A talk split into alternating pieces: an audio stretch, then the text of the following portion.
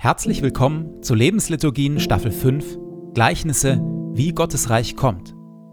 Denn das ist das große Thema von Jesus, dass Gottes Reich kommt, wie es kommt und wie es in ihm zugeht. In immer neuen Geschichten und Vergleichen bringt Jesus uns und unsere Welt in Berührung mit Gottes beglückend irritierend anderer Welt. Er erzählt dazu von Einbrechern, Weingärtnern und Witwen, von Weizenkörnern, Sauerteig, Reichtum und plötzlichem Tod. In den Lebensliturgien lassen wir uns von Jesus mit hineinnehmen, in diese Geschichten und in das Kommen seines Reiches, seiner Wirklichkeit. Und jetzt viel Freude damit.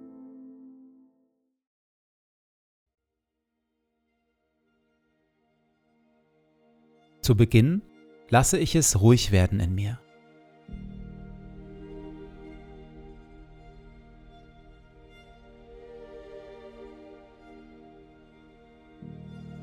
Ich atme langsam und bewusst. Du Herr bist hier, jetzt, in diesem Moment und in meinem Herzen. Du Herr bist nah, näher als mein Atem und mein Herzschlag, näher als ich mir selbst bin. Du Herr bist Wirklichkeit wirklicher noch als alle Freude, Schmerz oder Sorge. Du, Herr, bist hier, jetzt und schaust mich liebevoll an.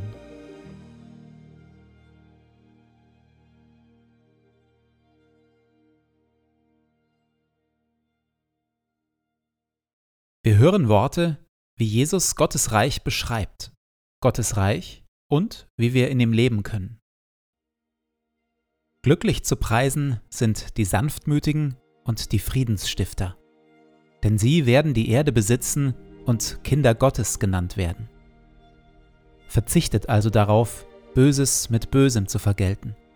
Haltet lieber die andere Wange hin. Betet, dass Gottes gutes Reich kommt und sein Wille geschieht. Trachtet immer und überall zuerst nach seinem Reich und seiner Gerechtigkeit dann wird Gott euch alles Übrige dazugeben. Sorgt euch um nichts. Sammelt euch keine Reichtümer hier auf der Erde. Fragt euch nicht ständig, was wollen wir essen, anziehen oder kaufen. Sammelt euch lieber Schätze im Himmel und teilt, was ihr habt, mit den Armen. Wenn ihr betet, tut es mit einfachen, ehrlichen Worten. Und wenn ihr anderen Gutes tut, dann tut es mit Demut und mit Liebe verurteilt und richtet niemanden. Denn selig sind die Barmherzigen und die, die arm sind vor Gott. Viele Gleichnisse, in denen Jesus vom Reich Gottes erzählt, sind außerordentlich kurz und knapp und beschränken sich auf wenige Worte. Unser heutiges Gleichnis dagegen ist eine richtige kleine Erzählung mit dem Himmelreich ist es wie mit einem Gutsbesitzer, der sich früh am Morgen aufmachte, um Arbeiter für seinen Weinberg einzustellen. Er fand etliche und einigte sich mit ihnen auf den üblichen Tageslohn von einem Denar. Dann schickte er sie in seinen Weinberg. Gegen neun Uhr ging er wieder auf den Marktplatz und sah dort noch andere untätig herumstehen. Geht auch ihr in meinem Weinberg arbeiten, sagte er zu ihnen, ich werde euch dafür geben, was recht ist. Da gingen sie an die Arbeit. Um die Mittagszeit und dann noch einmal gegen drei Uhr ging der Mann wieder hin und stellte Arbeiter ein. Als er gegen fünf Uhr ein letztes Mal zum Marktplatz ging, fand er immer noch einige, die dort herumstanden. Was steht ihr hier den ganzen Tag untätig herum? fragte er sie. Es hat uns eben niemand eingestellt, antworteten sie. Da sagte er zu ihnen, Geht auch ihr noch in meinem Weinberg arbeiten. Am Abend sagte der Weinbergbesitzer zu seinem Verwalter, ruf die Arbeiter zusammen und zahl ihnen den Lohn aus. Fang bei den letzten an und hör bei den ersten auf.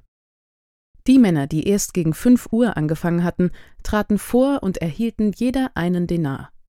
Als nun die ersten an der Reihe waren, dachten sie, sie würden mehr bekommen. Aber auch sie erhielten jeder einen Denar. Da begehrten sie gegen den Gutsbesitzer auf.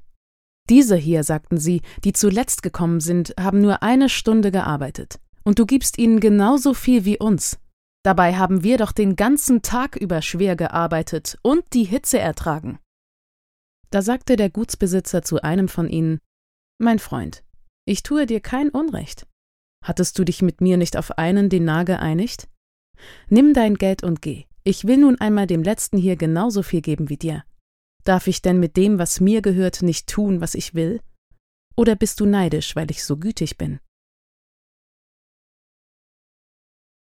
Jesus selbst hatte ein recht unbelastetes Verhältnis zum Wein. Sein erstes Wunder war ein Weinwunder. Er hat an vielen Festmahlen teilgenommen, so dass er seinen Gegnern sogar als Fresser und Weinsäufer galt, und mindestens einmal im Jahr hat Jesus, wie alle Juden, am Pessachabend Wein mit seinen Freunden getrunken und dabei die Befreiung des Volkes Israel aus der Sklaverei in Ägypten gefeiert. Jesus mochte also Wein und muss viel Fröhliches mit ihm verbunden haben. Schon die Weinlese galt im alten Israel als ein großes, frohes Ereignis, das mit Freude und Gesang im Weinberg begangen wurde, ein fröhliches Jauchzen lag während dieser Tage über der Arbeit in den Weinbergen, und wer an einem Weinberg vorüberging, rief den Arbeitern Segenswünsche zu.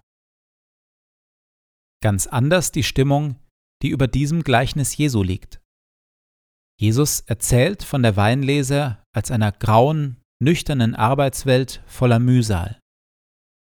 Die einzige Motivation ist der Lohn, der am Ende des Tages ausgezahlt wird. Wer arbeitet, tut das nicht aus Freude oder um der guten Arbeit willen, sondern ausschließlich um zu überleben. Von Feststimmung, Erntedank und Weinvorfreude keine Spur. Und tatsächlich, die Zeiten, in denen in Israel freie Bauern fröhlich ihre Weinberge abernten, sind zur Zeit Jesu längst vorbei.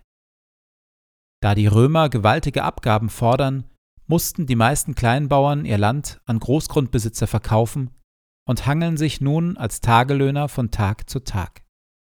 Die eigene Arbeit ist zu einem freudlosen Überlebenskampf geworden und damit zum Gegenteil von erwartungsfroher Reich Gottes Arbeit. Wie ist es bei mir? Wie geht es mir mit dem, was ich arbeiten muss? Wie viel Pflichtgefühl und wie viel Freude begleiten mein Arbeiten? Schiele ich mehr auf den Lohn oder mag ich die Arbeit an sich? In der Stille komme ich mit Gott darüber ins Gespräch.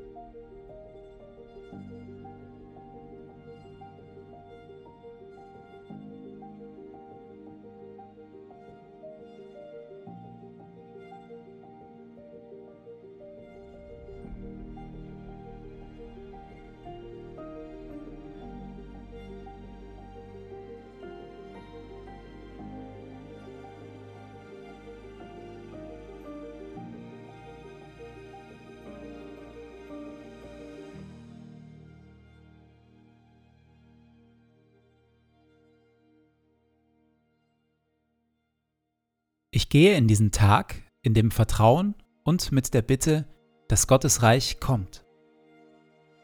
Herr mein Gott, öffne meine Augen für deine Wirklichkeit, für das, was du tust und für das, was du heute durch mich tun willst.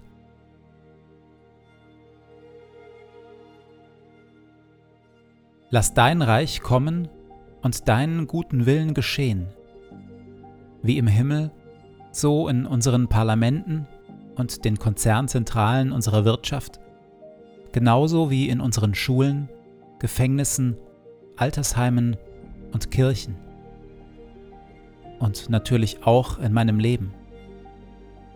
Sende zu all dem deinen Heiligen Geist, denn dein ist das Reich und die Kraft und die Herrlichkeit in Ewigkeit. Amen.